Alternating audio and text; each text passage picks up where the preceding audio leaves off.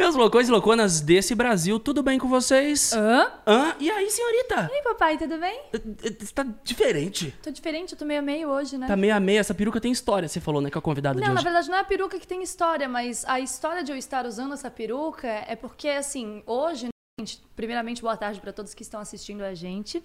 É, vocês sabem que essa semana a gente tá na semana ainda especial do Dia da Mulher, né? Então a gente passou hoje, é, já passou por essa semana aqui várias convidadas incríveis, né? E todas elas têm uma coisa em comum, porque assim, uma, a Taiga que veio aqui na segunda-feira, ela é gamer, né? Trabalha com streaming. Aí veio na quarta-feira a Flávia Pavanelli e a Tatá.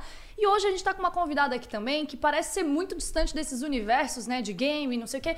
Mas na verdade, gente, todas elas têm uma coisa Universo em comum. online. Que é o universo online. E também.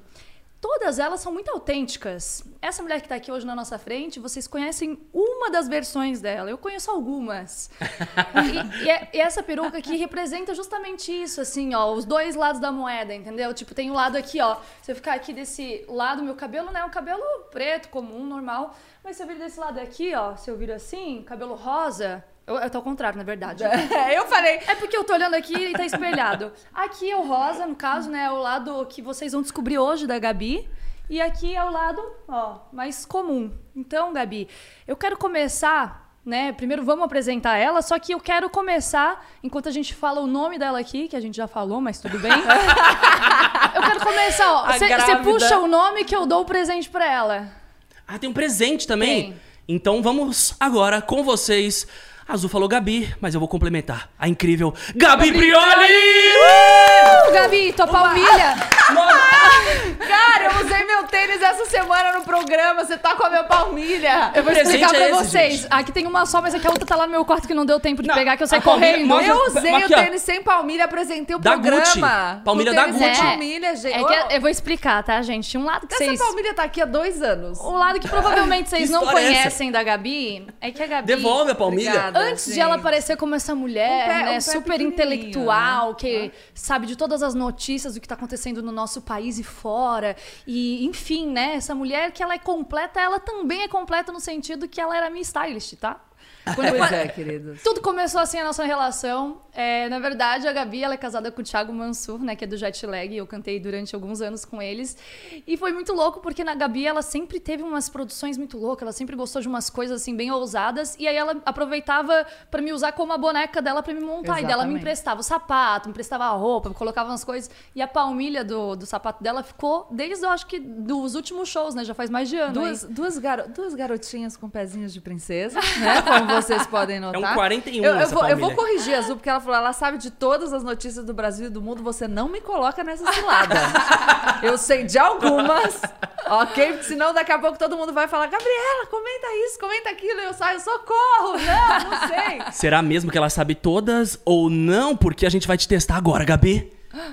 Vai começar A agora. gente vai, vai começar agora um eu sou grande teste ao vivo. eu vou ganhar, vamos lá. Ah, vai, a gente vai dar uma soltada num joguinho ao vivo aqui com a Prioli, que é o seguinte: é fake news ou verdade? A gente vai testar aí seu. Deve ser fake news, porque o Brasil é mais fake news do que verdade. Vamos lá. A gente vai ler as notícias, notícias e você vai dizer. Tá. Então eu vou começar com a primeira, que é a seguinte, tá bom? Vamos lá. A fonte de Léo Dias foi descoberta. O diretor da Globo foi flagrado mandando mensagens com informações exclusivas de dentro da Globo para ele. Puxa vida, eu, eu acho difícil que a fonte do Léo Dias foi descoberta. Se tivesse sido uma falha do Léo Dias, eu diria que é mentira, porque Léo Dias é cuidadoso. Mas como foi uma falha Calculista. da fonte que foi flagrada, pode ser. Então, é verdade. Errei. Fake news! Errou! Começou errando, Gabi, mas tá tudo certo que a gente tá só na primeira e agora. Acho que a fonte do Léo Dias é tudo. Não, é mas tudo é e que é todos. uma das fontes. Uma das, Mas o diretor você, da Globo. Mas teu entendeu? pensamento foi coerente, você falou da questão. Não, vou de- explicitar as minhas razões pra dizer se é, se é mentira ou se é verdade. Mas o diretor da Globo ia Tem uma colocar tudo a música perder? assim, se é mentira ou se é verdade? Tem? Tinha, tem, tem, eu vou lembrar. Você que é das Ah, músicas, ah, meu não, amor. a, a Gabi também. Depois, no final, inclusive, a gente vai fazer aqui Ah, um aqueles karaokê que vocês faziam no carro indo pro, restaurante japonês, gente. Isso. Era eu e o Thiago, elas gritando Não, no é carro, porque no restaurante japonês era mais perto. Nossa, quando a gente tinha Tô show, meio tipo... rouca hoje, não sei. Pera. Pigarrinho. Sem voz, não sei se vai dar até o fim do programa. Às vezes a gente fazia umas viagens pro interior de São Paulo pra fazer show, eram umas 3, 4 horas de carro, e daí a gente também ficava cantando do começo ao fim. Meu Não, eu tenho a playlist. Make com azul. A gente fez uma live. A gente podia fazer uma live A gente outro podia. dia. Só Maquiando, com essas maquiando e músicas cantavam. maquiando e cantando E essa linda a canção. Próxima notícia, senhorita. Próxima notícia. É fake news ou não é? Ao vivo com Gabi Prioli. Sara do BBB vacila mais uma vez e solta. Confesso que gosto da Carol Conká e da Lumina. E Não, ela acho que gosta do ela não Bolsonaro. deveria ter saído do programa. Então, eu acho, eu acho que é verdade. Se ela falou que simpatiza com o Bolsonaro, né? Aí dá, aí dá pra gostar de todo mundo. Não tem o que eu duvidar, né? Eu acho que é verdade. Fake news ou não, meu amor? Fake news! Quer dizer, eu sou um horror. Mas sabe que isso é bom? Isso é bom, cara, pra vocês perceberem que se você não cai na notícia falsa é porque ela não era direcionada a você. No geral, as notícias falsas confirmam os nossos vieses, os vieses das nossas bolhas. É fácil da gente cair, por isso que a gente precisa estar atento. Ela é Ó, fico 100% sempre pra você, ela mandou bem. A fake news é diretamente pra você, ela cai pra você, é, É. pra sua bolha. Chegou ali no seu Whats. É porque você vai cair, cara. Meu pai caiu numa que tava dando cerveja. Ele colocou lá o código, hackearam o WhatsApp A dele. Eu minha falei, mãe toda da hora... cerveja? Não, não do, é- ga- do galão de cerveja? Não da cerveja, mas a minha mãe toda hora me pergunta se eu tô pedindo dinheiro. Mas eu comprei um número novo agora e vou pedir. Não. Não, porque tem outra pessoa lucrando em cima da minha mãe. Pelo E ela não deposita? eu. Ela É. deposita? Não, não depositou, não depositou. Mas dessa vez eu vou falar, mãe, sou eu sim. Vou... Prioli. Ai, meu Deus. Príncipe Harry. Racismo foi um dos principais motivos para deixar o Reino Unido. Verdade, entrevista com a Oprah agora, que perguntaram quão, quão, quão escura ia ser a pele do Archie. Essa eu sei, um horror, aliás. Inclusive, né? Notícia que, verdadeira É, aqui. que, que mundo que vivemos, né? É. Em pleno 2021 tem que passar por isso. Exatamente. Não, e, Foda. e, e, enfim, a- a- eles puderam abrir mão dos títulos e sair dessa situação, mas a gente vive uma situação de racismo estrutural aqui no Brasil e as pessoas não têm a prerrogativa de simplesmente se retirar né, desse cenário para não sofrer mais isso, porque afinal ele perpassa todas as nossas relações. Então é importante a gente pensar. Se a gente fica é, preocupado, se a gente sente, sente e se sensibiliza com essa situação que foi vivenciada pelo príncipe Harry, que nem sei se chama de príncipe mais agora, e pela Meghan, é, a gente precisa pensar que isso existe aqui no Brasil e se sensibilizar também com a nossa realidade. Com certeza. Próxima notícia. Ai, ai, ai. Mãe de Fiuk grava vídeo em re- resposta para a música de Glória Pires. Que maravilhoso. A Glória Pires, vamos lá. É mãe da Cléo Pires, do, Do Fiuk, Fiuk, não. É mãe da Cléo Pires, do, Do Fiuk, Fiuk, não. É mãe da Cléo Pires, do, Do Fiuk, Fiuk, não. Fiuk, não, não. não. Ela fez até o Eu remixinho. não sei, eu não A sei mãe se do ela Fiuk. gravou. Ai, gente, é... Que não é a Cléo Pires, fez ou não fez uma música? Fake news? eu- não, é um ju... não é um juízo, é um desejo. Não. Não, não fez? fez. Ai. Errei de novo, fez, olha Ela a cara fez. dela. Eu nem li ali, mas eu sei que fez, ela fez. Ela fez, e ela fez. Ela, como é que era a música que ela tinha usado pra fazer? Não ficou tão viral, não decorei. Ah, Desculpa mas aí, tem, gente. tem aí a música, mas é que ela usou uma música um pouco mais. é, com a letra um pouco mais difícil. A Glória assim. Pires mandou melhor, mas ela fez. É, ela Ah, fez. mas é que a Glória Pires é a Glória Pires, né? E ela toda aliás, blasé, né? Aliás, quando você me fez essa pergunta mencionando a Glória Pires, eu deveria ter respondido, não posso opinar. Esse Oscar foi genial. Não, não posso opinar sobre isso. Então, mas o que que você achou daquele filme? Não posso opinar. Não, não, não vi. Putz, Foi pena. o melhor Oscar da, da história da minha vida. Não... Vamos Aliás, lá. por que que a Glória Pires não tá comentando o BBB assim, contratada, né? Porque podia Ela não ser pode uma. opinar sobre o assunto. Tinha que ser a Glória Pires. Mas tipo, ela não pode porque ela não pode ou porque a Lumena não deixou? A Lumena A não Lumena não autorizou. autorizou. Ah, entendi. Temos uma A aqui. Lumena autorizou o, o programa hoje? Não, eu não. aqui. Não, mas a gente- Você pegou autorização com ela? O pessoal falou que você pegou. Não pegou, gente? Gabi, é melhor Acho melhor, melhor acabar a ser. live. É? Então, cala- Então quem fala lá com a Lumena? Mas a gente... Não, vamos deixar, né? Depois ela... ela... Eu vou tomar um processo da Lumena aqui, Exatamente, gente. a culpa é do Cris. Não, a tá? culpa é da Valeu, Prioli. Obrigada. CNN, não, fui convidada, com os advogados da ver, Não tenho CNN. nada a ver com isso. Eu tô aqui, eu fui trazida à força. Eu tô amarrada na cadeira. Fernanda tá com uma corrente nela aqui, segurando ela. Bom, a próxima é a seguinte, envolve Xuxa. Ai, ai, ai, se prepara. gente. Gosta da Xuxa? Cara, tem uma história com a Xuxa, não sei se você sabe. É? Então vou ler a notícia e depois você conta essa história. Vamos ver se você Tá bom. conhece bem ela aqui Eu na sou notícia que é a amiga da seguinte. Xuxa. Ih, gente. Eu já sabe. Eu, eu quase chorei com a Xuxa, sabia, recentemente. Mas eu quero que você leia a pergunta e a Gabi Vamos ver se vocês são conhecedoras dela. da Xuxa, então, suas xuxeiras. Eu vou ler a notícia e vamos ver se vocês Vai. sabem bem que é a seguinte. Ai, preciso Xuxa recebe Eliana em casa e revela que gosta de homem com pegada. É verdade. Ogro, ela falou. Ogro? Ogro. Não- Ai, verdade. Verdade? Acho que sim. Verdade verdadeira. A única que eu acertei foi a da Xuxa. Com essa palmilha na mão, conta a história com a Xuxa. A história com a Xuxa. Não, minha história com a Xuxa é uma história antiga. Como todas as crianças, fui fã da Xuxa. As minhas fotos nos meus aniversários, eu tô ali com a boneca da Xuxa, eu faço Vestida de cartinha pro. Papai Noel. Não, eu vestia, na verdade, de lambada e punha sandália da Xuxa. Que eu era mais. Isso, era, um- era um mix. Xuxa e Beto Barbosa.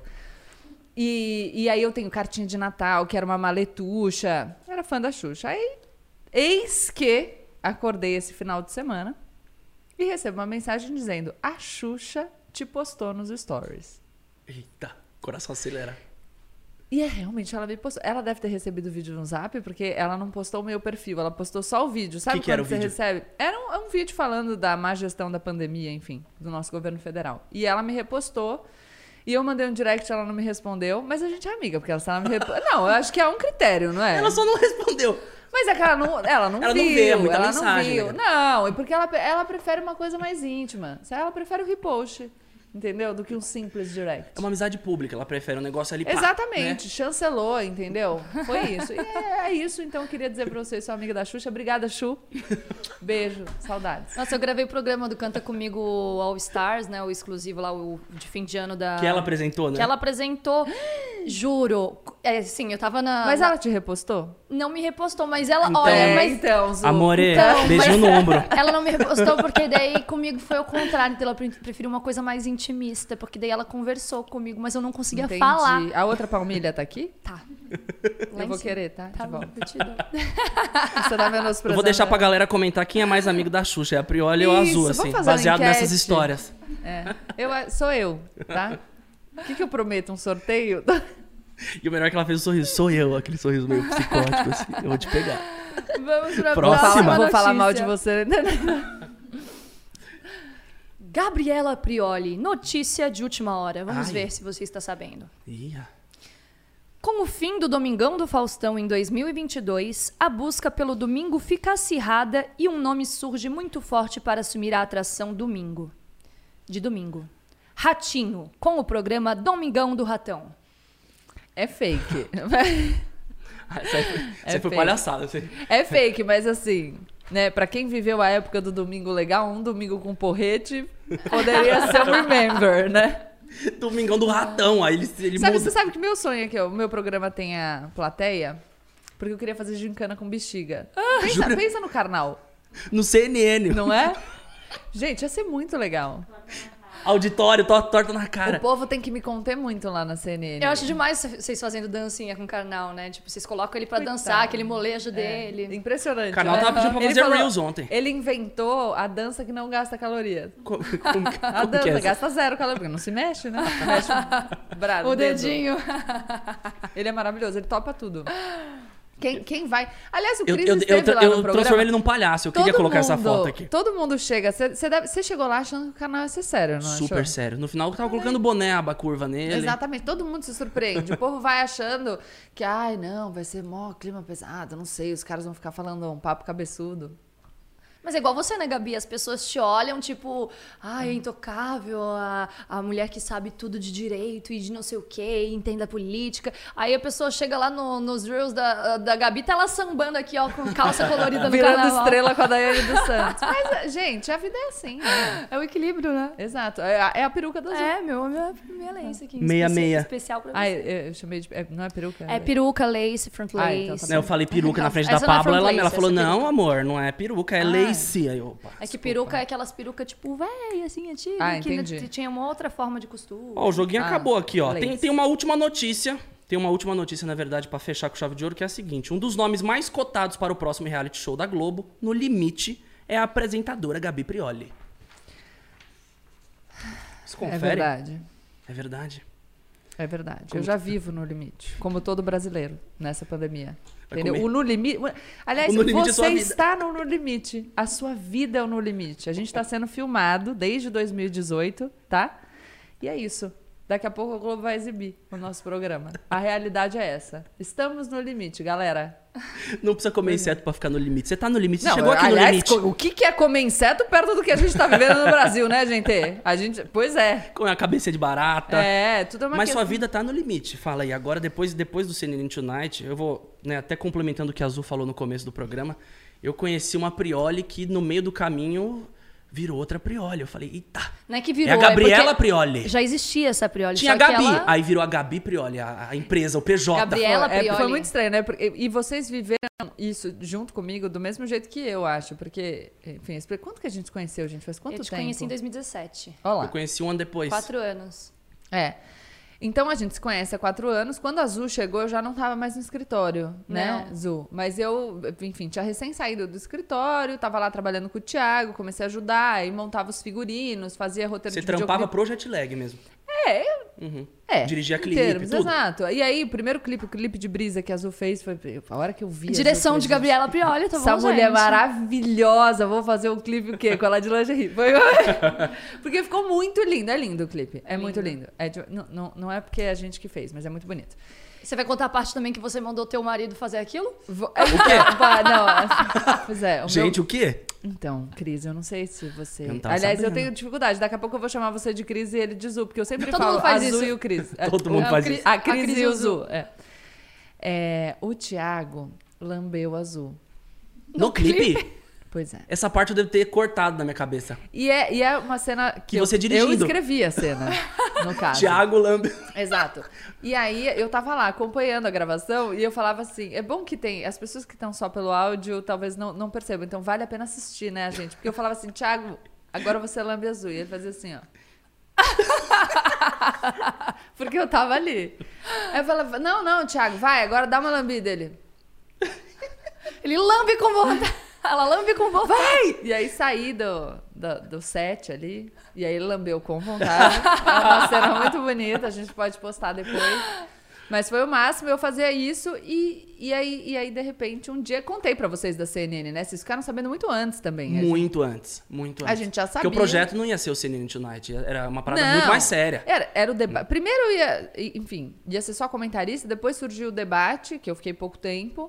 Mas a gente, ah, ok, vai estrear no debate, legal, beleza. É o que eu falei, todo mundo, acho que todo mundo que, que convivia comigo e que torcia pro projeto dar certo, pensou que ia ser legal. Ah, vai ser legal, vai dar certo. Só que foi muito louco, né? Porque foi de uma hora pra outra. Uhum. E é isso, então tá, tamo aí, tentando entender. Mas o convite ele surgiu, você estava no momento de aulas, no momento ali com, a, com jet lag, onde que veio a CNN no meio dessa breve? Então, eu- Como que surgiu? Você buscou um pouco ou não? momento, Eu tava num momento de pensar na vida. Eu advoguei no escritório. Eu sempre gostei de comunicar, de, de falar com as pessoas. O que eu mais gostava era dar aula, fazer palestra, enfim. E aí eu comecei a me frustrar um pouco, porque eu achava que eu só falava com o pessoal do direito. O Thiago surgiu na minha vida. Tem uma questão pessoal também, porque antes do Thiago eu tinha vivido alguns relacionamentos muito ruins, relacionamentos abusivos, e, e tinha sido muito infeliz. E aí o Thiago me deu esse respiro. Eu tava empolgada com a relação nova, eu queria viver isso de maneira intensa e eu decidi, pô, se eu tô querendo mudar a minha atuação profissional, junto disso tem um cara que eu conheci agora, a gente tá junto, eu quero aproveitar com ele. O Thiago viajava muito na época, Azul sabe bem. Eu falei, ah, eu vou sair do escritório, vou ficar um pouco com ele, eu ajudo. E eu gostava, já tentava ajudar o máximo que eu podia, eu ajudo. Então, eu ajudei a criar o uniforme de equi- da equipe, ajudei a desenhar as coleções de jet lag, a fazer roteiro de clipe, a vestir azul e os meninos. Eu ajudava em tudo que eu podia. Fez até, exi- até estudo das cores, né? Pra poder fazer a turnê Exato. das cores do Jet Lag. Ah, é, os Red textos. Tour, Blue Tour. É, os textos das aberturas da Blue e da Red Tour são meus. Ah, os textos são seus. São. O que o Marcos Mion lê no Aham, começo é seu texto? É meu. Puta e o da. Red Tour que o Jay Isso é lê foda. também. Eu achava que era do Marcos Mion. O Marcos Mion falava, nossa, é foda, você é foda. Bom, desculpa Era, ele, agora. era, ele era a voz, né? Ele era a voz, a dona do texto tá aqui. Porta-voz. Obrigada. E, e aí eu, eu, tava, eu tava pensando, sabe? E, e nesse meio do caminho eu falei, ah, vou abrir o meu Instagram, meu Instagram era fechado. E aí vou postar algumas coisas de leitura, que era o que eu gostava, de literatura. O que eu pensava é, eu, eu consigo. Eu nunca quis esconder esse meu lado mais pop, vou, vou colocar assim, já que eu tô falando do jet lag. E eu vou mostrar para as pessoas que é possível que, que isso, essa, essa coexistência, né? Essa, essa lace de duas cores. Ou como eu falo, a convivência pacífica entre a superfície e o profundo. Porque eu sempre fui essa pessoa. Então, vocês que me conhecem pessoalmente e intimamente, eu posso dizer, sabem disso. Eu gosto de ler a poesia, a filosofia, de discutir os assuntos mais cabeçudos, mas eu sou a pessoa que sobe no palco do Lola Palusa para dançar vestida de La Casa de Papel. E... Nossa, gente, é. É. verdade, ó. Pra quem já assistiu algum dos nossos shows na Jetlag, é, tinha um momento que a gente fazia a música lá do. Qual que era o remix mesmo da música? I don't get it. É, aí- é. E aí tinha. Eu canto também, não sei se dá. E aí tinha um momento que a gente se vestia com as roupas do, do La Casa de Papel e entrava e fazia toda uma performance e quem tava junto com a gente lá atrás das máscaras era a Adoro. Gabi, tá? E, e- e as nossas dancinhas, eu, você e o Jay. Então, assim, é, eu, eu acho que essa, essa ideia de que pra gente gostar de assuntos importantes, ou de política, ou de qualquer coisa, de ciência, a gente precisa abrir mão desse lado divertido da vida, é uma cilada. Porque se a gente precisa fazer a escolha, a gente, enfim, pode decidir ignorar, por exemplo, a política, que é um assunto importante. Então, quando a gente diz, cara, tudo bem, gosta de política, discute, que isso seja uma parcela da sua vida e não toda ela, eu acho que a gente consegue atrair mais pessoas. E eu sempre pensei que eu precisava me mostrar pra- exatamente do jeito que eu era. Isso até tem um reflexo depois que eu saio do debate, eu conto a história pra vocês mais tarde, quando a gente estiver falando disso. Mas eu comecei a abrir o Instagram pra isso, sabe? Eu ia mostrando. Então eu mostrava. Eu, eu lembro que uma vez eu fiz um post quicando no chão. Lembra que a gente tava num show no Rio? Então, dançando aquela dança do quicar, sentadinho. E, e alguém me falou, nossa, você não acha que tá demais? Eu falei, gente, mas por que, que é demais se essa é a minha existência? Tipo, eu sou essa pessoa. Eu falo sobre esses assuntos, advogo em grandes casos e faço a dancinha da, da quicada no A chão. Gabi que me ensinou a fazer o quadradinho. A Anitta que me A ensinou a, rainha, fazer o a rainha do quadradinho. quadradinho. E, e aí comecei e veio um convite primeiro, na verdade, veio um convite para uma outra rede de televisão aberta. Eu cheguei a gravar uns pilotos, mas eu não gostei muito do tom do programa, falei, ah, não vou fazer. E aí veio o convite da CNN. E eu pensei, pô, sim, pode ser legal. Vou fazer um convite para ser comentarista primeiro, depois virou debate. E eu achei bacana, decidi topar. Mas, de novo, não era uma, uau, uma super pretensão. Assim, o que eu sabia é que eu queria comunicar, queria falar com mais pessoas as coisas que eu acredito e, principalmente, falar as coisas que eu acredito e que eu acho muito relevantes, mas dessa maneira, mostrando que a minha existência não é só isso, também isso.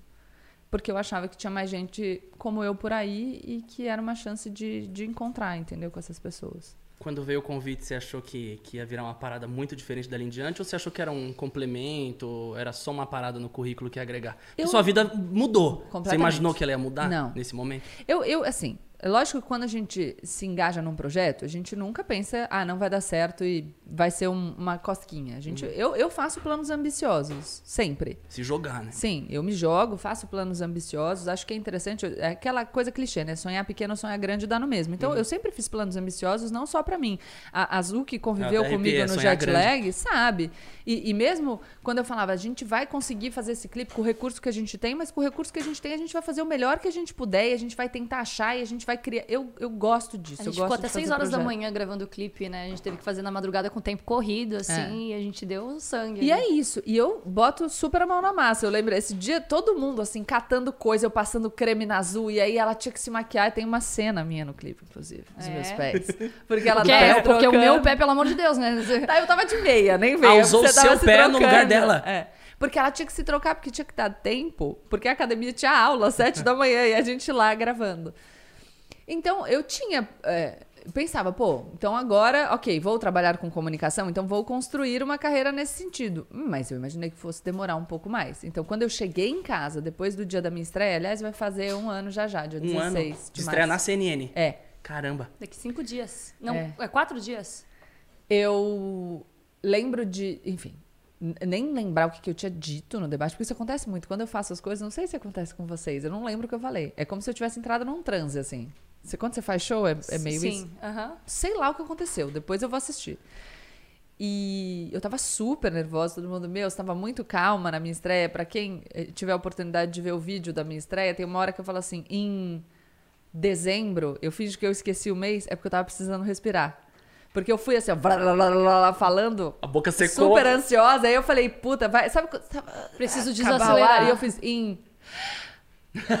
Dezembro. Então eu, eu percebo isso. E cheguei, eu cheguei em casa, saí de lá. Tinha dormido mal, né? Cheguei em casa, falei pro Thiago. Eu falei, merda. Eu- o meu medo era não, não fazer uma coisa muito horrível, assim. Não ser cancelada. E né? ele falou: Você viralizou, você é o primeiro lugar no Twitter. E eu não, eu não sabia o que era trending topic, sabe? Porque e, eu não e você não sabia muito. se isso era bom ou ruim pra você, porque, né, da mesma forma que Eu as não pessoas sabia usam muito pra falar nada. mal. Eu foi, lembro- foi, o prim- foi na estreia que deu, que deu o bafafá todo, não foi? Foi no episódio de Foi, estreia. foi. Você lembra? Olha, olha que coisa interessante. Você lembra que quando eu ia estrear na CNN, eu já fazendo alguns IGTVs e tal, teve uma vez que você encontrou com o Felipe Neto e você falou: Ah, eu vou falar pra ele de você, lá, lá, lá, lá. Quando eu estreiei, ele me postou no Twitter. E um monte de gente me postou no Twitter também. Então, assim, então olha que interessante. Eu já, a gente, de, de alguma maneira, ele já tinha me visto e tal. Mas eu acho que o que aconteceu foi as, ah, as pessoas ima- não imaginavam um debate daquela maneira, não estavam acostumadas com o debate daquela maneira. Eu acho que eu sou muito incisiva no debate. Estava acostumada também. Eu venho da advocacia contenciosa, né? Na qual, enfim, O que, que é contenciosa? é de disputa. De- Ah, tá. você tá, pode tá. ter uma advocacia consultiva que é quando você faz um parecer. Oi, Cris, o que, que você acha disso? Aí você fala, ah, eu acho isso, isso, isso no papel. A outra é A mais- advocacia contenciosa é, eu sou a acusação, você é a defesa, ali tá o juiz, a Ah, gente vai entendi. ter que... How to Get Away with Murder. A Exato. série. É. Então, essa dinâmica de debate, que é uma dinâmica de audiência, por exemplo, aí você tem que interceder, fala com o juiz, eu- era o que eu vivia. Então, eu estava ali, de alguma maneira, confortável no debate, embora muito desconfortável com a, a câmera e tudo mais. O entreter também, né? É. Não, e o, o ambiente, é, até aquilo se tornar o seu ambiente... Luzes brancas, frias, né? Eu fiquei confortável de verdade só no Tonight. É, porque mesmo durante os debates ou no, no CNN Mundo Pós-Pandemia, que eu fiz uma participação depois do debate até que chegasse o CNN Tonight, eu, eu chegava super nervosa. Porque eu fui aprendendo a fazer televisão fazendo televisão. Eu estreiei no debate com alguns pilotos e aí depois eu fui pro, pro Mundo Pós-Pandemia para conduzir uma entrevista sem nunca ter conduzido uma entrevista e eu fiz aquilo no ar pela primeira vez. E o CNN Tonight, a mesma coisa. A primeira vez que eu usei um ponto eletrônico foi fazendo o programa, entendeu? Então, se acostuma enquanto a coisa rola. Uhum. Mas que já era um programa que já tinha sua cara, né? Quando você tava É. no debate. Como, como que foi essa saída do debate e a construção do CNN Tonight? Porque é uma parada totalmente diferente. Tipo, vocês me chamaram pro CNN Tonight. Era uma, É. é. um programa mais focado no entretenimento, né? Eu colocando boné no carnal. Mudou, saiu daquela parada ali com, com eu o acho- Gotino. É eu o Gotino? acho- É, é, quando, eu- quando a gente discutiu. Então, é, o, o que, que é interessante para as pessoas saberem? Ahn, vocês que me conhecem sabem que eu não falo nada sem querer. Quando eu escrevi a minha nota sobre o que aconteceu no debate, eu digo sobre aquilo que aconteceu na frente e atrás das câmeras. É porque não acabou ali só na frente da câmera. Teve uma questão nos bastidores muito complicada e eu diria que até mais agressiva do que eu vivenciei ali para todo mundo assistir. Mas enfim, eu achei que não, não devia permanecer ali por causa da dinâmica mesmo, sabe, Cris? Eu acho que o debate é uma coisa muito legal, muito legal. Eu não, não acho que a gente deveria contaminar, isso até me deixa meio tensa de falar. contaminar o modelo do debate pelo que aconteceu é, com aquele debate. Uhum. É, Foi um caso à parte ali. Exatamente. E, e- e um caso à parte, até nos argumentos que eram postos, na, na- na- em como a coisa aconteceu. Eu achei que aquele modelo de debate não contribuiria para o que eu queria mostrar para as pessoas. Então, se eu estou falando que a política eh, deve ser um espaço de discussão, que deve ser um espaço de lealdade, que deve ser um espaço de compromisso, de honestidade, eu não posso me envolver numa coisa que, que não segue esses padrões. E aí, eu- a hora que eu decido sair do debate e, e, e- e faço essa menção de, de, de ter um novo programa, a gente discute esse sentido, eu acho que finalmente as pessoas, com essa minha pequena participação no debate, mas junto com as minhas redes sociais, perceberam que existia um espaço para que esses assuntos fossem verbalizados por alguém com um estereótipo diferente do que a gente estava acostumado. Quando eu cheguei na TV, eu lembro que eu Rolou um tive uma preconceito? conversa. Ah, é, sim, sempre rola, né? Eu sempre rolava preconceito comigo, enfim, no, na advocacia, em tudo quanto é lugar, até porque as pessoas não estão me vendo hoje, mas vocês sabem, eu tô o tempo inteiro de calça jeans, tênis, camiseta, dançando lá Casa de Papel. Aí a pessoa, de repente eu entro num debate eu começo a falar sério, a pessoa fica meio. Uai. O que que tá acontecendo, Ela sabe? tá ali num TP, o que, que tá rolando? Porque não, não parece conversar. Então, acho que é, eu gero algum espanto Porque as pessoas não, não costumam ver isso numa pessoa só. Eu lembro de falar que eu queria poder usar meus sapatos e uma figurinista dizer: Ah, você nunca vai conseguir usar aqui na CNN. Porque acho que era isso. Não, não combinava até então. É, e aí, quando eu faço o debate e continuo usando as minhas redes sociais com uma, com uma vibe mais entretenimento, o povo falou: Poxa, tem alguma coisa aí. E a ideia do CNN Tonight, que acho que é a ideia que eu consegui é, junto com a Mari e o, o Karnal, mas o Karnal também, que tinha essa coisa de intelectual e tal, foi dizer: a gente consegue falar de assuntos relevantes de maneira leve. A gente consegue levar para as pessoas o entretenimento e ali pontuar alguns assuntos importantes para a gente usar até o entretenimento como um veículo. Porque se eu não acho que a vida é só discussões profundas e cabeçudas, eu também não acho que a vida é só entretenimento. O ideal é Sim. é que a gente tenha, faça um balanço, tenha um equilíbrio entre as duas coisas. E eu acho que o CNN Tonight nasce disso. A gente vai lá é, e fala, por exemplo, a, a, o dia que a gente conversou com você, a gente fez piada, a gente fez brincadeira, mas a gente falou sobre construção de carreira. A gente falou sobre como que a gente tem que avaliar o nosso desempenho sem se comparar com o outro, mas uhum. comparando com a gente mesmo. Tudo que o canal falou sobre inveja. Você percebe? Então, Muito é foda. importante. Mas a gente pode fazer isso dizendo quem vê o close não vê o corre. Uhum. Tá tudo bem. Porque senão é chato. E todo mundo acha chato. Só que a gente fica fingindo que não fica acha chato pra parecer robótica, inteligentinho. Né? É, você fica falando, ah, então tá bom, deixa eu fingir que eu gosto desse negócio aqui. Inclusive, você passou até por uma polêmica aí de você, pelo fato de ter, você ter postado uma foto usando biquíni nas suas redes sociais, né? É. Que estavam falando que como você, se você não pudesse usar ou ah, não isso é pudesse é absurdo. Isso postar é, uma foto de biquíni na tua rede social. Como assim, Gabi Prioli postando biquíni? Porque afinal, Gabi Prioli vai pra praia de calça jeans. o que, olha... Não, não, de blazer, é. né? De vestido longo. Vamos Cara, ressignificar isso aí, gente. É uma coisa muito engraçada isso, Zu. E, e de verdade, eu acho que a gente precisa parar para refletir sobre essas coisas. Primeiro, eu gosto de dizer o seguinte. Esses estereótipos, eles não fazem. E você pensar desse jeito, não faz de você uma pessoa ruim, uma pessoa pior. A gente vive numa sociedade, todo mundo bebe desse caldo de cultura. Isso significa dizer que a gente incorpora, introjeta esses preconceitos mesmo sem querer. E que muitas vezes esses preconceitos são passados para a gente por pessoas que amam a gente, que são pessoas legais também. Porque todo mundo interage com essa construção cultural. Então, se você olha para uma mulher na rede social e pensa, ai, nossa, eu acho que ela não pode ser inteligente porque ela está de biquíni, beleza, mas vamos pensar sobre o assunto. Uma pessoa que frequenta a praia, frequenta de biquíni ou de sunga, ou de maiô, de, enfim, de traje de banho. E se você encontra, imagina assim, você está andando numa praia, quando a gente puder andar na praia de novo, pós-pandemia. Você está lá andando na praia, de repente você me encontra na praia, eu vou estar tá de biquíni. Você vai fazer assim, tipo. Meu Deus, eu achava que ela era inteligente, mas agora eu descobri que ela não é porque ela usa biquíni. Não, você vai falar, tipo, ah, legal, tá na praia, tá usando biquíni. Por que quando você vê uma pessoa na rede social de biquíni, isso te causa uma perplexidade? Tá tudo certo, gente. Tá lá. Ainda biquíni. mais porque você, tipo, tinha todo um contexto de você estar tá usando biquíni na praia, é, no caso, que não né? tivesse, né? É, exato. Assim, Se quisesse ser uma selfie no espelho. calcinha sutiã no, no, na, em casa, não uh -huh. O corpo da pessoa, deixa ela. E sei lá, você não gostou, achou a foto feia? Sai! Fala, não, não precisa curtir, não precisa Acho comentar. Feio, exato, tudo certo. Cada um com a liberdade de consumir o conteúdo que quiser. Mas eu, eu, eu traço o plano, sabe? Então, assim, essa pessoa. Ah, lembra que eu falei, ah, você nunca vai poder usar o sapato? E eu falei, ah, é, então tá bom, peraí, eu já vou usar o sapato daqui a pouquinho.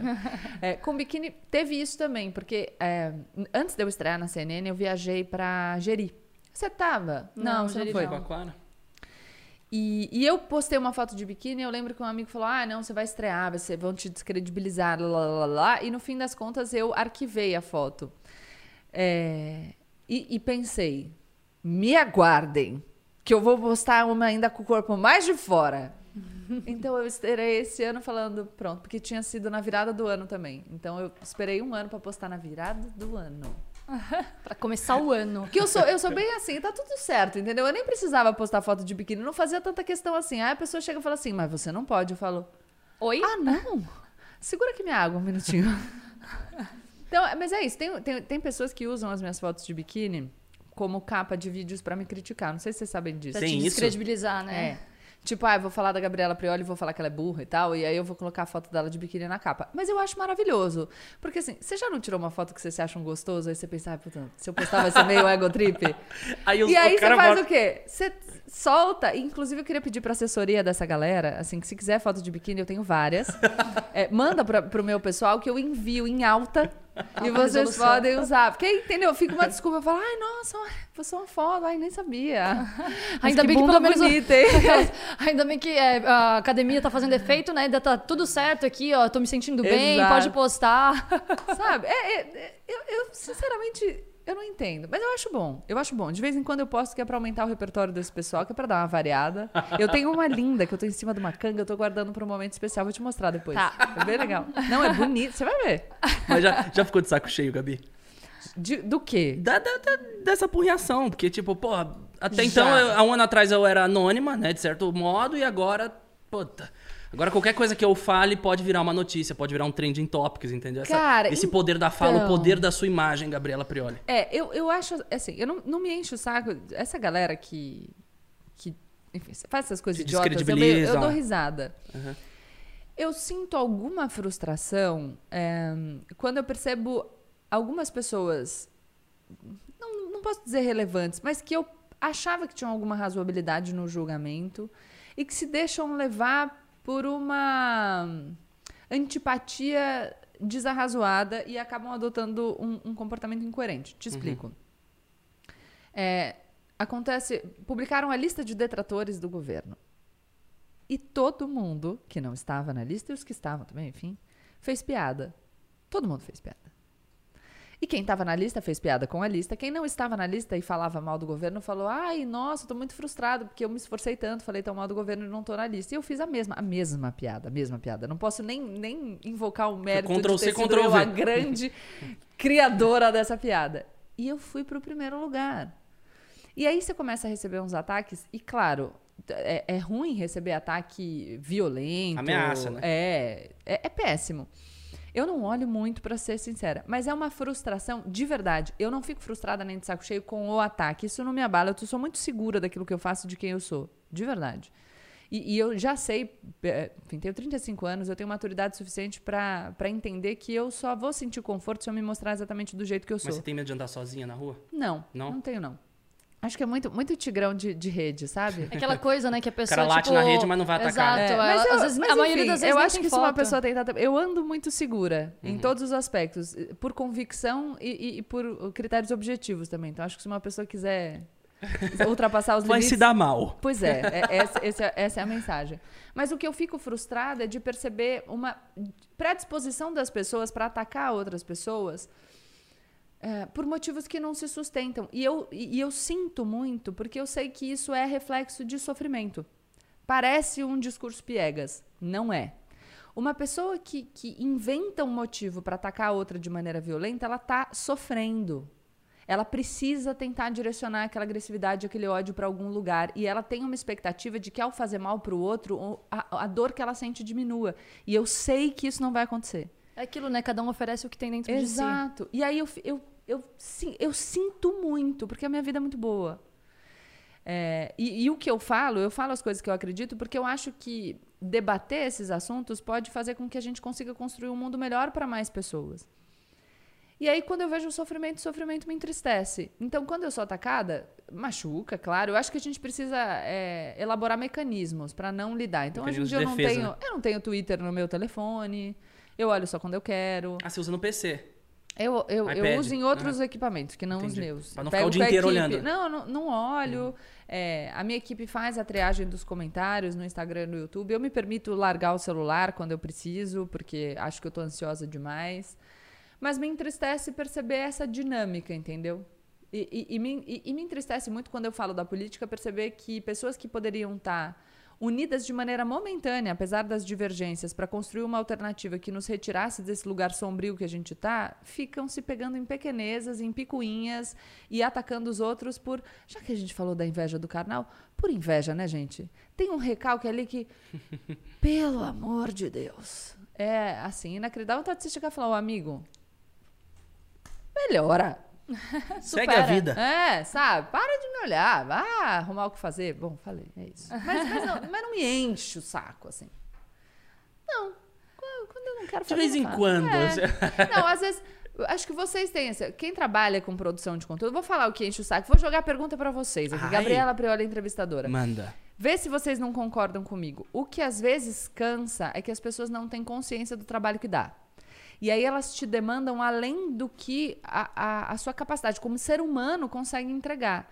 E isso te gera uma frustração porque você se sente pressionado e você fica quase como querendo explicar para as pessoas: eu não consigo mais que isso, porque dá muito trabalho, sabe? Para gravar um, um, um, vídeo de 30 segundos, e a gente gravou um maravilhoso agora, mas você precisa procurar, achar, entender o ritmo, fazer a gravação, pensar no cenário.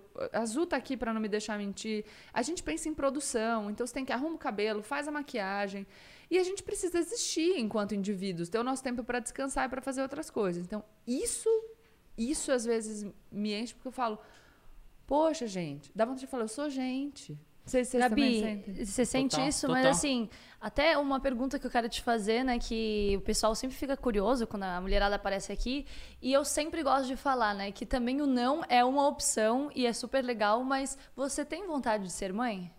Tenho, muito. Porque assim, é, as pessoas, tipo, acham que além disso, né? Tipo, ah, você falou dessa vida corrida, mas depois, quando você for mãe, então, é. você vai ver que o negócio fica muito louco. Porque, tipo, as pessoas, elas ficam cobrando algumas coisas da gente, que a gente também, às vezes, sem querer, a gente promete não dá conta de cumprir. Mas eu parei de prometer e agora eu só uhum. faço. Mas, assim, às vezes, tipo, tem dias, o Gael agora tá numa fase de rebeldia, tipo, que ele tá carente, porque ele tá sentindo que eu tô grávida. Então, tem horas, assim, que a minha atenção não consigo estar tá mais com ele com o celular na mão. Eu tenho claro. que largar e o que celular. Bom, né? Exa é, exato. Que bom tipo... que você é uma mãe consciente e faz isso para dar a atenção que seu filho precisa. Exato. Aliás, parabéns. e assim, às vezes até, tipo, eu, eu, evito de ficar fazendo, mas quando ele tá muito impaciente, assim, às vezes eu dou até meu celular para ele pra gente brincar, tem uns uhum. joguinhos educativos que ele gosta. Então, assim, as pessoas acham que também, né, é, o fato de ter a vida pública ali e profissional, tipo, é só isso. E aí, as pessoas acham isso porque a gente está vivendo um momento muito delicado Zu, na, na, na, flexibilização, na, na, dissolução mesmo dos vínculos de trabalho de maneira geral. Não é só com quem produz conteúdo. Então, Títulos de é, trabalho, você é, diz os novos trabalhos? É, eu vou, o papo cabeçudo. A gente vem de uma realidade que é fábrica. Você vai para a fábrica, então você tem um lugar para trabalhar. Você, você sai ponto, de casa e vai lá. Você tem um tempo de trabalho. Então você consegue separar as duas esferas, o indivíduo trabalhador e o indivíduo pessoa física, vai? O indivíduo indivíduo mesmo isso está se dissolvendo. E é muito perigoso, porque nas empresas, quando a gente fala, ah, o espaço para descansar na empresa, para confraternizar na empresa, legal se você faz isso dentro do seu horário de trabalho regular. Agora, se você está ficando 14 horas dentro da empresa porque você decidiu que é lá que você descansa, você está necessariamente prejudicando a sua vida pessoal e você precisa dividir essas esferas. Então, tem esse o ponto, a gente não tem mais limite, você leva o smartphone para casa e trabalha o tempo inteiro. A gente está se tornando um indivíduo que só trabalha. Então, quando a pessoa te cobra isso, mesma coisa, as pessoas dão dão que elas têm. Elas dão é, a convicção que elas têm a partir das próprias vivências. Porque elas estão se submetendo a uma rotina de trabalho que é ininterrupta. E essa rotina de trabalho ininterrupta faz mal também para elas. Então, acho que a gente que tem influência precisa pontuar essa, essa separação entre o que é trabalho e o que é vida pessoal, até para que as pessoas tenham um estalo em relação à própria existência todo ser humano é muito legal trabalhar, é muito legal fazer planos, é muito legal se desenvolver, é muito legal ficar feliz com aquilo que você conquista. O trabalho é um, um super espaço de satisfação, mas ele não é o único e ele não deve ser o único. A gente precisa existir em outros espaços. A gente não é o, o, o, o ser que trabalha. A gente é um ser que também trabalha e faz outras coisas. Tem que ter tempo para descansar, tem que ter tempo para ficar com a família, para, é, enfim, confraternizar com os amigos. Aliás, Pesquisas sobre felicidade têm mostrado que o dado mais importante para uma existência feliz é a relação com outras pessoas. Então, eu acho que quando você diz, por exemplo, eu não vou ficar na rede hoje porque eu quero estar inteira com o meu filho. Isso é importante não só para a sua existência, mas para a existência de todas as pessoas que te acompanham, que vão pensar: eu preciso ficar com meu filho, com meu irmão, com meu marido, com a minha namorada, com a minha amiga, com a minha mãe, enfim, com qualquer pessoa. A gente é fundamental que a gente use a tecnologia, que é uma ferramenta, para melhorar a nossa maneira de viver e não para piorar. E, enfim, eu fico realmente feliz que você faça isso, porque eu acho que é a oportunidade para todo mundo pensar a própria existência também. Até porque tem horas assim, tipo, as pessoas, né, a gente trabalha com máquinas, mas nós não somos máquinas Exato. e até as máquinas precisam de um momento de descanso que é para carregar a bateria, que é, né, uhum. o aparelho às vezes esquenta de tanto que Exato. usa. Então a gente precisa desse respiro, né, desse momento de aí você entra lá, vai dar uma espiadinha só nas direct Cadê você nos stories? Você sumiu É. dos stories. Eu falo, gente, eu não tenho o que postar. Vocês querem só que eu fale oi? Que eu fale oi? Tudo e outra bem? coisa muito interessante que a gente pode pensar, colocando um monte de coisa para vocês pensarem, né? A gente é, tem uma evolução de sociedade que tem um passado servil. A gente teve escravidão por muitos anos aqui no Brasil, né? Fomos, enfim, abolimos muito tarde a nossa escravidão, então a gente tem essa essa isso permeia as nossas relações e a gente precisa pensar em não instrumentalizar outras existências. O Cris existe para ele. E, e- e na existência para ele, ele pode desenvolver uma relação com a Azul, ele tem um filho, ele tem os amigos dele a quem ele serve em determinados momentos. Isso funciona para todos os indivíduos, mas a outra pessoa não existe para nos servir e nos satisfazer. Cada existência é única. E cada existência existe para si. Então, quando você olha para o outro e acha que você pode regular o tempo dele a partir daquilo que você quer, tá errado. E se você usa essa lógica para cobrar o outro, muito provavelmente você se insere nessa lógica também de maneira subserviente. A gente precisa pensar nas coisas e falar: eu existo para mim. Eu preciso pensar naquilo que eu quero. Claro que a gente tem um país muito desigual e essa possibilidade de escolha é muito diferente para pessoas diferentes. Eu não desconsidero isso, mas na medida do possível, pense nas suas vontades, nos seus desejos, do que te faz vibrar, o que você quer fazer da sua vida, como é que você quer existir e não se submeta. A gente tem Quer ver um exemplo bom, já que a gente citou a Lumena? É, eu tenho assistido pouco BBB, tá? Mas eu tenho ouvido as pessoas falarem sobre a Carla com o Arthur. Ah, E sobre como ela deixa o jogo dela em segundo plano para servir ao jogo dele. E a gente. É, Eu falei de uma sociedade servil e isso afeta principalmente as mulheres, porque as mulheres, a, a construção do papel de gênero na nossa sociedade diz que as mulheres existem para servir, para cuidar. É, então a gente in- incorpora esse valor. E a gente acaba achando em muitos momentos que é, mulheres que que estão me escutando aqui já devem ter vivido isso em algum momento, se não estão vivendo agora, então serve para todo mundo pensar um pouco sobre a própria vida, que é por que, que a gente se submete? Por que, que a gente se instrumentaliza para a felicidade do outro? A gente precisa viver para buscar a nossa felicidade. E tem espaço para o outro na construção da nossa felicidade, como parceria, como complementaridade, e não como subserviência. Então, precisa pensar sobre essas lógicas. O, o outro existe para o outro. E se a gente, e se, o que, se aquilo que o outro faz, segundo os limites dele, nos agrada, que legal. Olha só, a gente pode usufruir da existência, né, da nossa existência comum, vai. Mas a gente tem que tomar cuidado para não achar que a gente pode orientar o que, que o outro faz da vida. Zu, faça isso, fale aquilo, apareça nesse momento. Não, a Zu existe para ela. Um indivíduo com as suas questões, ela tem o Gael para cuidar. Ela tá Agora mais um baby. Exato. E mesmo que não tivesse. Aham. Mesmo que fosse só você. Mesmo que, que aquilo a te demandar a atenção fosse a sua vontade de tomar um banho mais demorado. Porque também a gente pode dizer, ah, então eu desculpo a Azul nesse aspecto que ela tá cuidando do filho. Não, não é. É qualquer coisa. É para parar e ficar fazendo nada. E ao reconhecer esse direito da Azul de fazer o que ela quer e o que ela precisa, a gente reconhece o nosso direito de fazer o que a gente quer e o que a gente precisa. Exatamente. Eu recebo muitas mensagens, até ontem eu abri um box de perguntas falando sobre maternidade, né?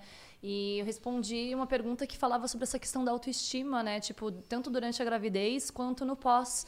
Que muitas mulheres se sentem um lixo, se sentem péssimas, né? Ficam é, com a autoestima lá embaixo. E eu sinto que tem muito essa cobrança de tipo assim. Ai, Zu, faz não sei quantos anos ou quantos meses que eu não passo uma maquiagem no meu rosto porque eu tenho que me desdobrar e o meu marido não me ajuda com nada, e eu tenho que dar atenção pra ele, eu tenho que dar atenção pra família, pra casa, não sei o quê. E eu fico assim, gente, vocês estão fazendo isso errado, sabe? É, que assim, é, hoje em dia pra mim é muito fácil falar porque eu tenho uma relação com o Cris que é a primeira vez que eu tô tendo na minha vida, tanto que a gente juntou a- a- as escovas de dente e foi morar junto já logo cedo. Ai, que estranho. Que isso. estranho, né? Você nunca viveu isso, né, Gabi? Nossa. Mas é porque a gente se identificou tanto com isso, É. com essa liberdade de que cada um pode fazer o que bem entende. Ah, e a gente adora, tipo, a gente mora juntos, trabalha juntos, né? Mas ele tem aqui o espacinho dele, eu tenho o meu estúdio também.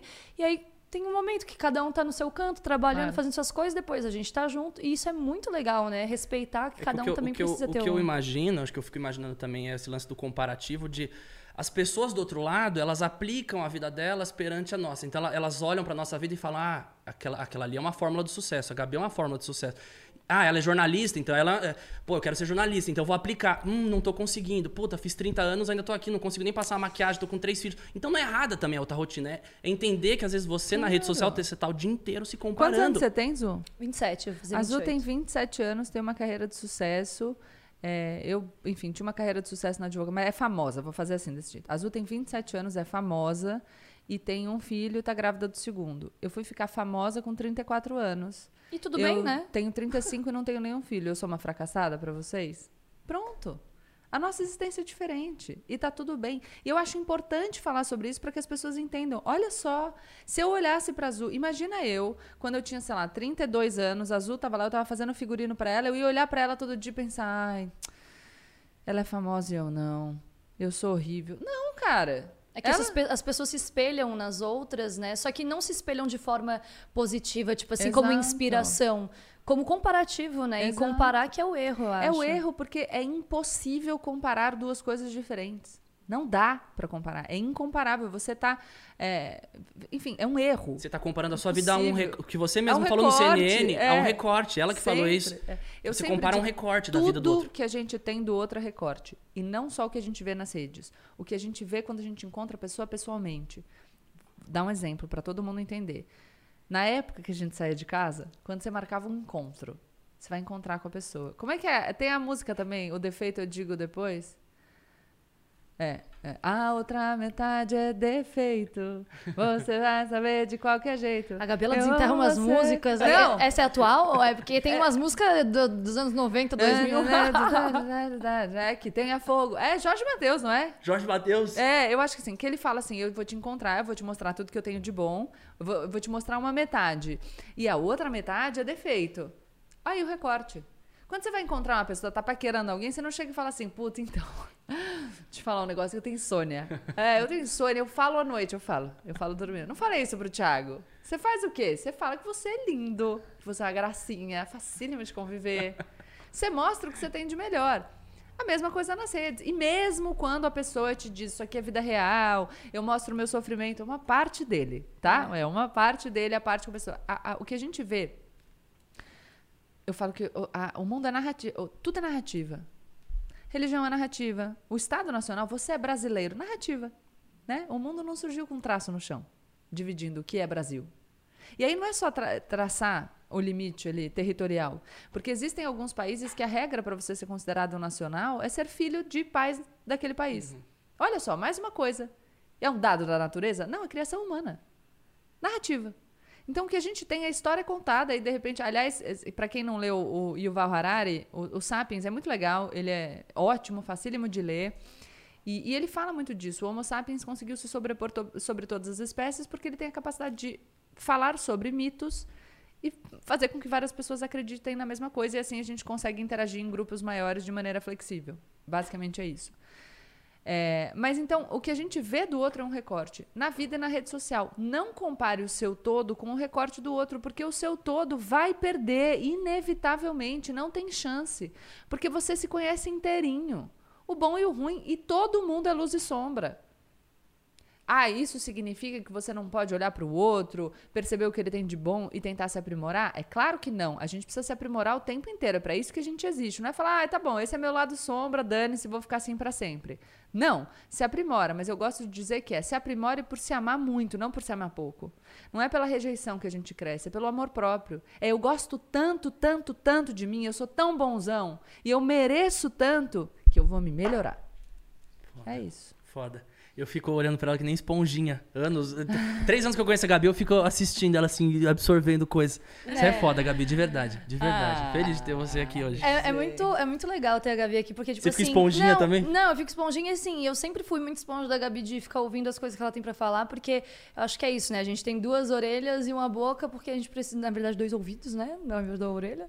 dois ouvidos e uma boca que é pra ouvir mais e falar menos. E a Gabi, ela, tipo assim, ela tem a licença poética de falar o quanto ela quiser, porque ela estudou e ela fala com propriedade as coisas. Tá, ela tá passando um pano tan- pro tanto que eu falo. Não, mas eu, eu- eu gosto. Olha aqui, às vezes nos nossos almoços que a gente fazia e tudo mais, a gente almoçando, em- surgiu uma dúvida. Eu perguntava pra Gabi, ela era tipo a minha enciclopédia, assim. Era uma Gab- vez. é, Gabi, o que, que é tal coisa? Tipo, ela me explicou muita coisa. Tipo, eu nunca entendi nada de política, sabe? O básico do básico foi a Gabi que me ensinou. E você também ensinou pra Anitta, né? Que, como é que foi essa Sim. história toda? Então, a, a minha história com a Anitta foi muito interessante, parecida com a minha história com você. A gente se conheceu, como eu te conheci, e a gente foi ficando amiga, e ela também tirava algumas dúvidas. E a gente se conheceu num- numa época muito peculiar, que era aquela história do ele não, e que ela estava sendo pressionada a se manifestar.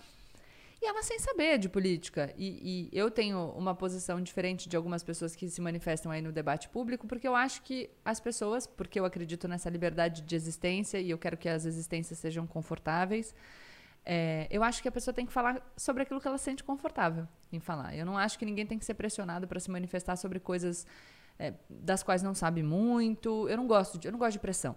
Eu, eu, eu gosto de. Eu, ah, mas Gabriela, você acha então que as pessoas não devem falar sobre política? Não. Se eu achasse isso, eu não falaria sobre política. Eu tanto acho que as pessoas devem falar sobre política que o, o tanto que eu consigo, eu converso com as pessoas sobre política para que elas se sintam tantã, confortáveis para falar sobre política.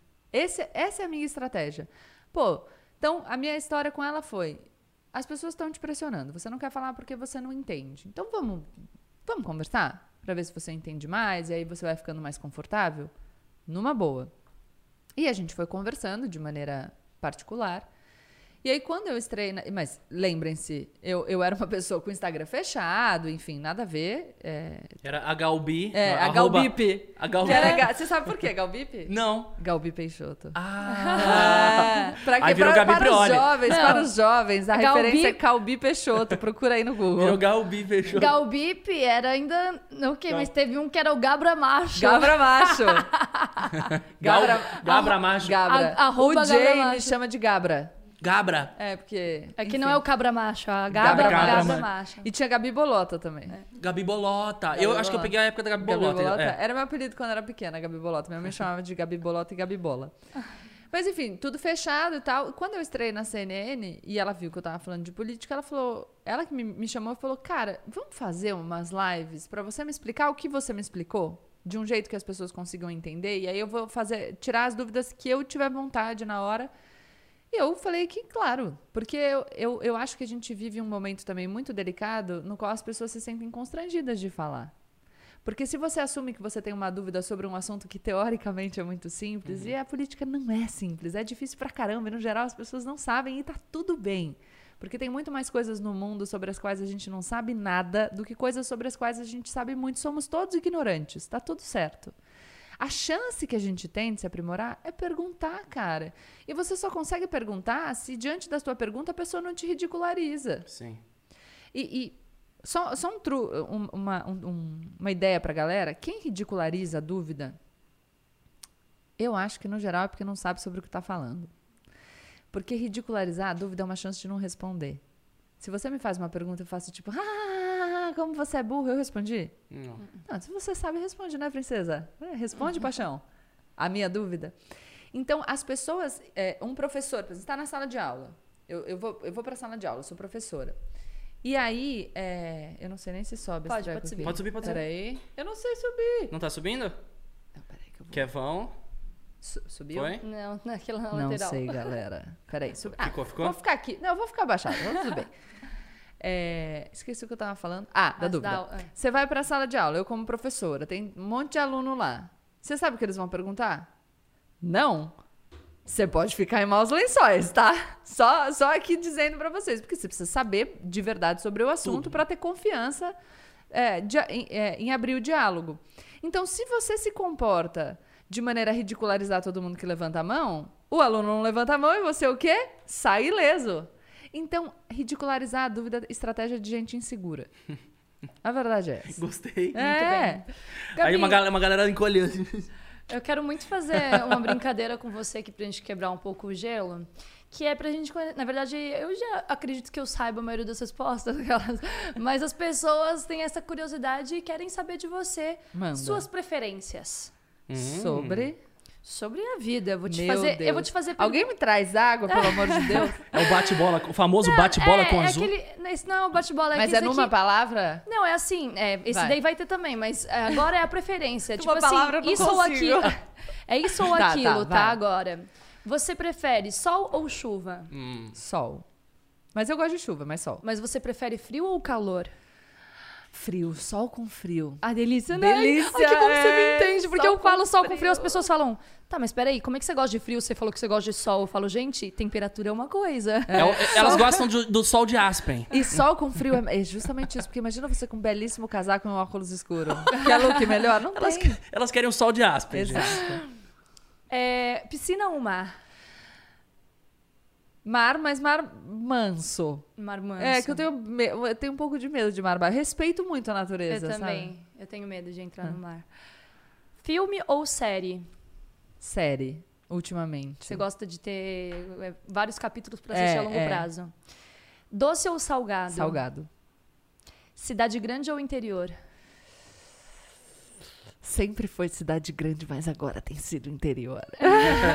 mas tá, cidade grande, acho. Escapismo, né? Fugir um pouquinho. É. Família ou amigos? Família. É porque eu sou muito ligada à minha família. Minha família é muito minha amiga. Então poderia ser amigos, porque a minha mãe e meu irmão são parte. meus amigos, exato. Amigos porque acho que engloba. Comer ou dormir? Dormir. Meu Deus, que difícil! Netflix ou balada? Ai, agora balada. Tô saudade do Chega de Netflix. show do jet lag. Eu não- nem era da balada, mas agora eu tô querendo, tô querendo. Não, eu falei pro Cris, a gente viu que no Big Brother teve a festa do líder de sertanejo, né? Não, Que começou a tocar sonho. as músicas sertanejas. Eu falei, que saudade de uma baladinha sertaneja. Quando foi o Pedro Sampaio, ela ficava assim, ó. Nossa. Cantar, cantar Dançando um na cama. sertanejo sofrendo, É. né? É, café ou chá? Você é team, tipo, ficar acordado ou um chazinho pra relaxar? Os dois, mas eu tomo mais café. Sorvete ou açaí? Meu Deus, é muito difícil. É, sorvete. Açaí.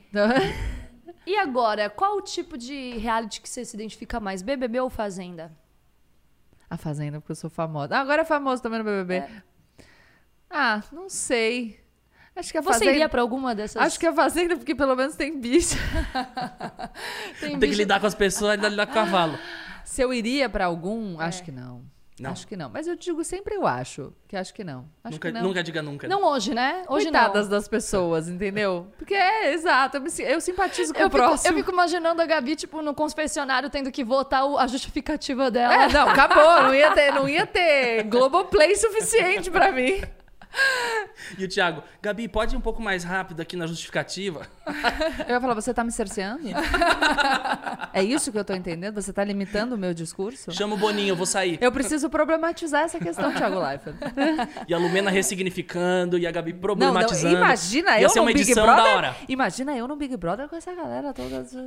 Meu Deus. Eu ia achar genial que ela bom nessa que edição. ninguém me chamou. Papai, vamos entrar agora naquele, Naquele momento? momento? Ai, meu Deus, Gabi. Esse momento é o momento que eu já digo pra você que não tem escapatória. Você tem que responder essa galera, Não. porque é o momento Super chat. Plim, plim. Mandem suas perguntas, façam, façam, Façam aí. Português tá bom. muitas perguntas. façam sua doação com a sua pergunta, que a gente vai ler aqui agora para a Gabi. E olha, meu Ai, amor, Manda.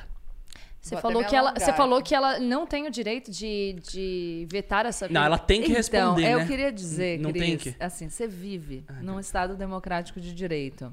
E a nossa, a pirâmide né, da, no- da nossa hierarquia normativa tem ali no seu cume, no seu topo, a nossa Constituição Federal de 1988, que me diz o quê? Que eu tenho direito ao silêncio. Então, assim, Eu acho que acabou aí o momento superchat. é isso. Tchau. Não, pode fazer, vamos lá, vamos ver. Se não Mas for- você pode eu não for- responder. se eu não for me autoincriminar, É, se você se sentir... Sendo que ela é advogada criminalista, hein, gente? exatamente. Ela vai pisar em ovos aqui. O Arthur Miotti perguntou assim, Gabi, você pode falar daquele caso do Gotino? Fiquei pé da vida, puto da vida naque- naquela época, só não bati nele porque aprendi. Menos emoção e mais razão. Gente, Beijos, amo todos Exatamente. O vocês. pessoal quer farpas. Que bom. É, eu, eu também fiquei pé da vida na época, muito frustrada. Como eu disse, a coisa não acabou no ar. Ela continuou é, de maneira, enfim, violenta, desrespeitosa. E eu, e eu não acredito nisso.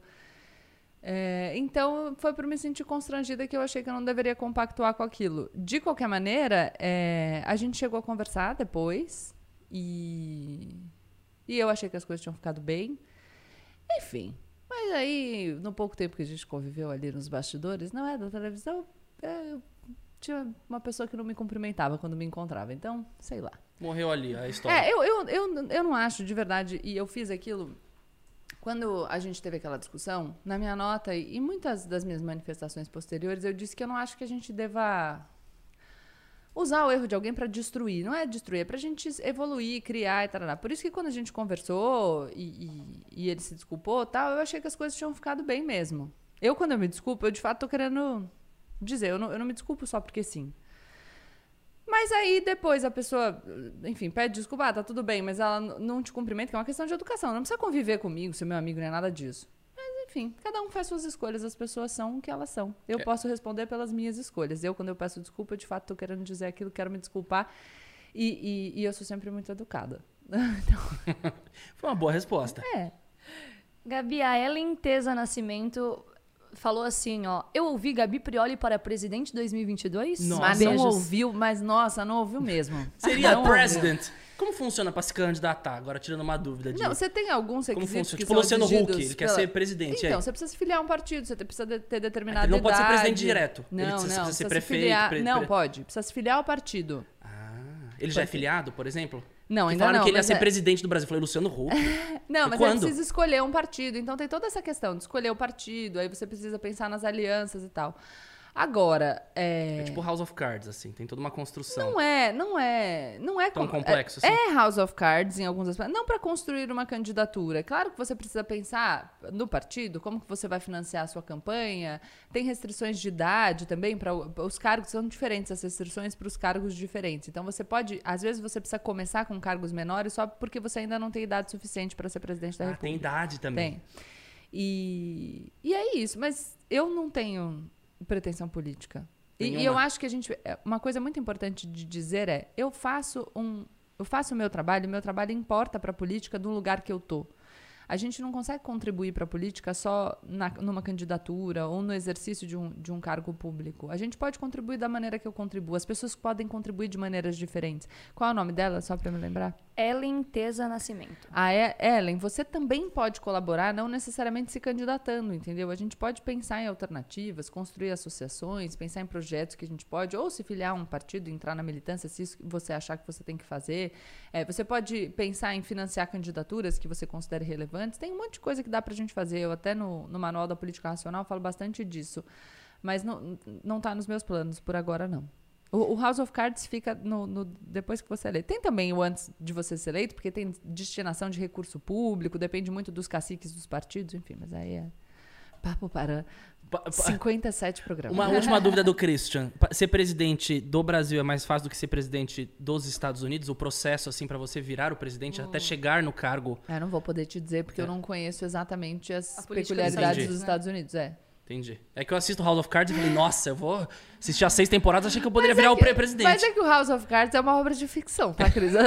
Eu me empolgo. É a mesma coisa Gabi, que eu o House você sabe, mas eu me empolgo um pouco. né? A gente fica tipo, nossa, que Exato, demais, calma. imagina. Eu posso ser presidente, advogado com É a Robert mesma coisa que você acha, é, quando eu sempre falava que o pessoal que assistiu Law and Order acha o, o advogado, veja o advogado no seriado como é. Ele vai pra casa à noite com um processo que é desse tamanho, assim, tem 100 páginas o processo. E aí ele abre uma garrafa de vinho, não é? Aí ele lê duas páginas e faz tipo, tem uma puta ideia aqui. E resolveu. Na prática, o quê? São 57 volumes de processo, 500 páginas cada volume. Se você não vem a um puta vinho, ideia. você fica mais com sono. 27 apensos. Se Você você, toma tomar vinho, vinho, você cabeça. dorme. A vida é essa, entendeu? A vida, a vida não é ficção, galera. Ó, a Ana Flávia Márcico perguntou assim, na verdade ela é, primeiro te elogiou, ela falou, Gabi, adoro você. Tô Ei, lendo obrigada. muito Tolstói por sua causa. Uhul! Eu adoro Tolstói. Ressurreição do Tolstói é um livro, ó. Não sei o que era maior aqui. Tô in- é?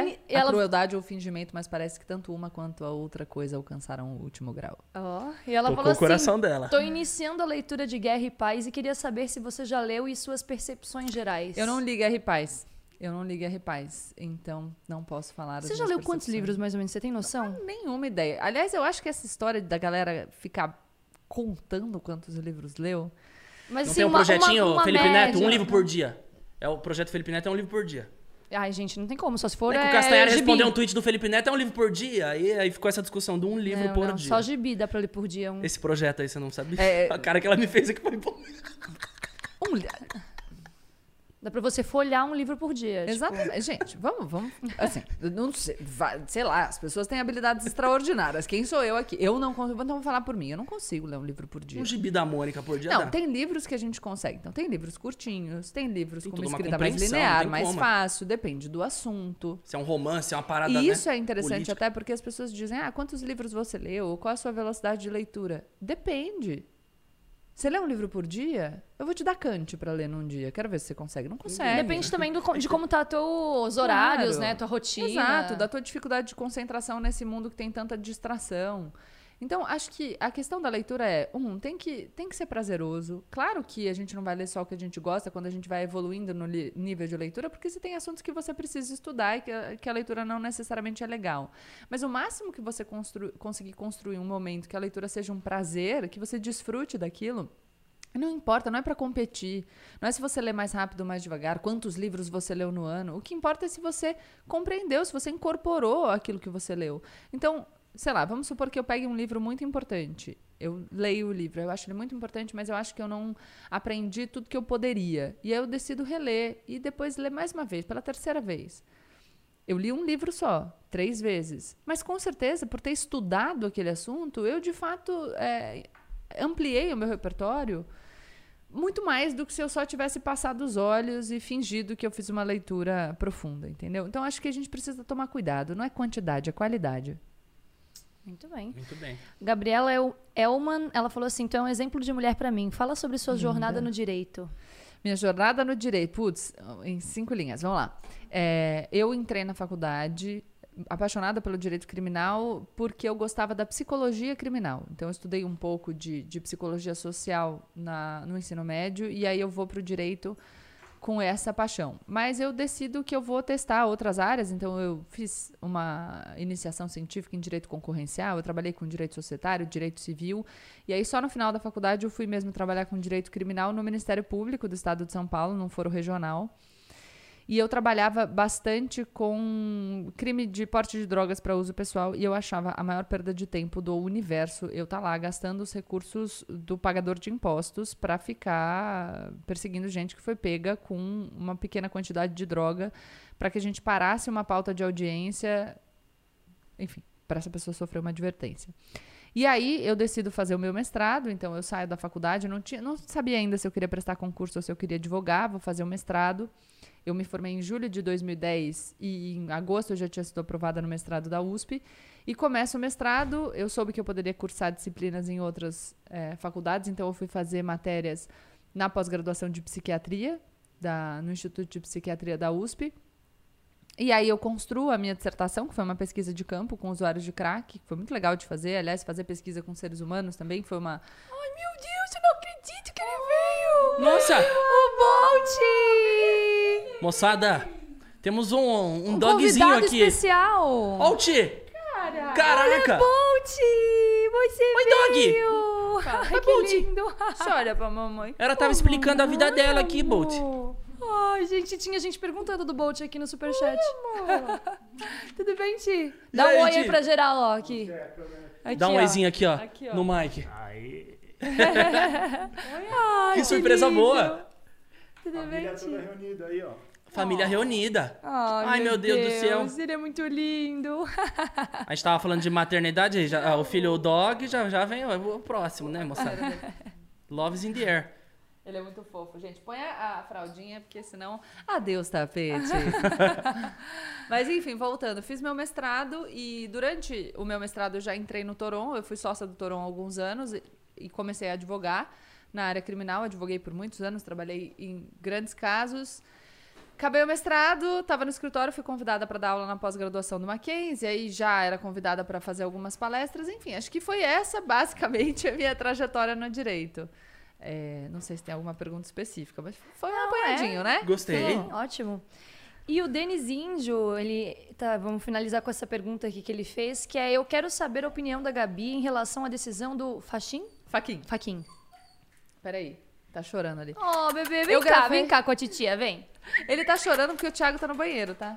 É apaixonado E- pelo Thiago. ela é manquinha por quê? Ele é manquinha por quê? Ele, ele teve. A gente adotou o Bolt, ele tinha acabado de se recuperar de uma sinomose. Ele foi resgatado com sinomose, que é uma doença causada. é Uma doença viral. Ela é da Luísa Mel, né? É, da Luísa Mel. É uma doença viral que pode ser evitada com vacina, tá? Importante a gente falar isso aqui. As Tem pessoas gente que precisam não vacina os vacinar pets, né?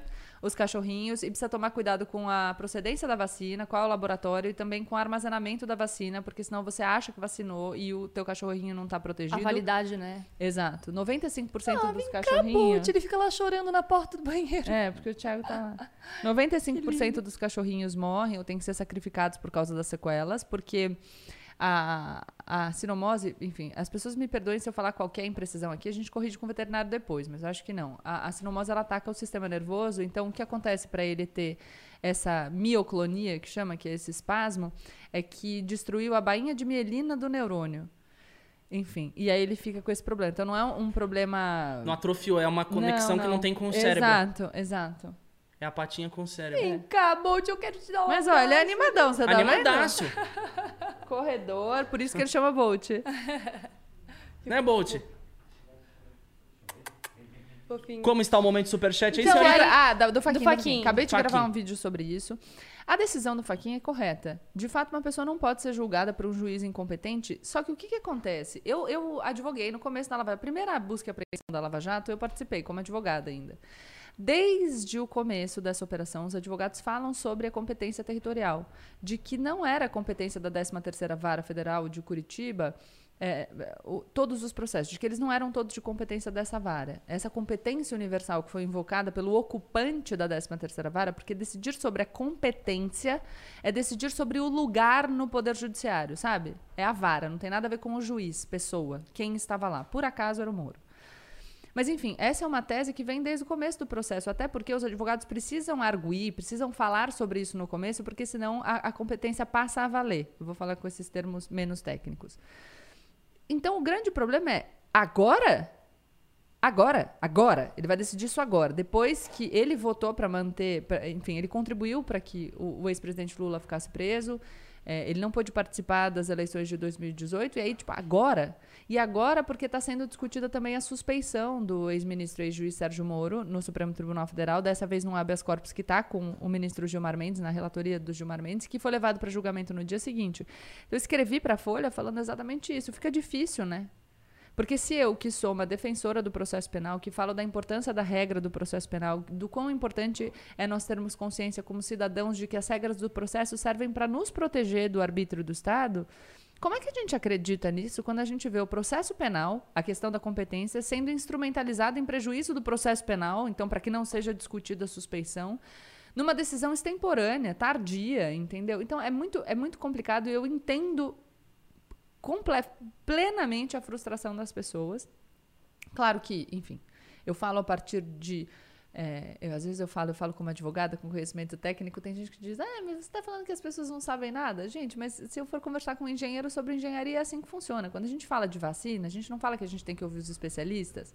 Por acaso, eu fiz uma escolha na minha vida que foi de estudar determinado assunto e, trabalhar com ele muitos anos. Então, de fato, eu falo, eu venho desse lugar. Eu preciso falar considerando tudo que eu aprendi nessa minha vivência. Então, é uma decisão tardia, é, depois de a gente ter, enfim, sofrido muitos prejuízos aí por causa dessa confusão toda. Então, é, antes tarde do que nunca, mas que pena que tarde, fica difícil. Eu escrevi, o, o meu texto na Folha foi, a gente está tendo que defender o STF do próprio STF, porque fica difícil a gente defender a preservação das instituições quando as instituições não colaboram, né? Então, a gente defende o Congresso, mas aí o Congresso eh, se organiza a toque de caixa para não para votar o auxílio emergencial, mas para votar uma PEC para discutir imunidade parlamentar, entendeu? Porra. Me ajuda a te ajudar, né, cacete? Gabi, você passou ilesa e respondeu todas as perguntas do nosso superchat. Ufa. Uh, a palmilha, a Isso pra mim palmilha. é o meu A palmilha, pra quem não entendeu, assiste o programa desde o início, É. tá? Essa É, o já- motivo da palmilha na mesa. Já já o programa está acabando aqui, então vocês já podem se preparar para assistir os melhores momentos que vão estar disponíveis hoje ainda ou a partir... Hoje, não, exatamente hoje. Tem Deixa uma, tudo, tem, uma, tem uma parte nos melhores momentos que eu tô fazendo bunda lelê. Tô- Mas pode ter ainda. aquela- Vão ter os cortes aqui no canal, fechou? Programas ao vivo, segundas, quartas e sextas. E os melhores momentos no dia que o programa foi ao ar. Então, vamos ter muitos melhores é bom, momentos é hoje, hein? bom. Eu, eu vou fazer minha propaganda aqui. É bom que aqui é segundas, quartas e sextas. No meu canal é terça e quinta, tá? 19 horas. Pronto. Tem programação pra semana inteira. Um bate de frente. Gabi, recadinho final aí pra galera que tava aqui te ouvindo. Cara, como assim já? Ah, recadinho final, obrigada por terem ficado com a gente. Se inscrevam aqui no canal, acompanhem todas as segundas, quartas e sextas. Muito legal esse Foi programa divertido. ao vivo. Acho super divertido. Te sentiu confortável? Às vezes a galera fica com medo de Tá vir todo aqui mundo falar. "Ai, falando, ó, o comentário que eu mais li aqui no, no chat, todo mundo falando da sua dicção, Gabi. Ai, da minha dicção. É que vocês não viram quando eu faço uma voz sensual. é que eu gosto muito de falar, sabe, gente? Então, assim, aqui, do lugar de uma pessoa que gosta muito de falar, eu queria agradecê-los por me escutarem. Valeu, gente. Obrigada. Agora Foi um canta, canta uma música pra gente. Ah, vocês iam Não terminar o programa Adriana, cantando. rapaziada. Ai, que vergonha. Vamos cantar Ruge? Ah, não. Vamos, Um, Adriana, rapaziada. um anjo veio me, me Ah. falar. Tão difícil entender o coração. Olha, olha a afinação, e além de tudo é cantora. E tantas vezes eu tentei.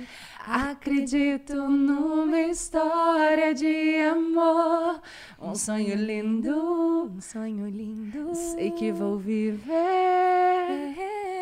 Um anjo veio me falar. O amor chegou pra mim. Chegou pra vocês, gente! Chegou o amor da Gabi! Caraca! Foi isso? Eu tava aqui, ó, ó, a voz tremendo, falando: caraca, que se alguém cortar Eu não sabia que você cantava, e não. Vai. sair divulgando. Gente, eu tô- quando eu falo que é uma mulher completa, é uma mulher completa, Não, vai ter entendeu, meu amor? recorte. Gabriela Prioli cantando ao vivo. Vou postar. Ai, gente, mas se vocês forem, tipo, lançar uma nova versão de Ruge, me chama. Que eu não tô afim de já fazer ainda nem de BBB, mas sei lá. Um, um, um ídolos, quem sabe? Um The Voice. The Voice.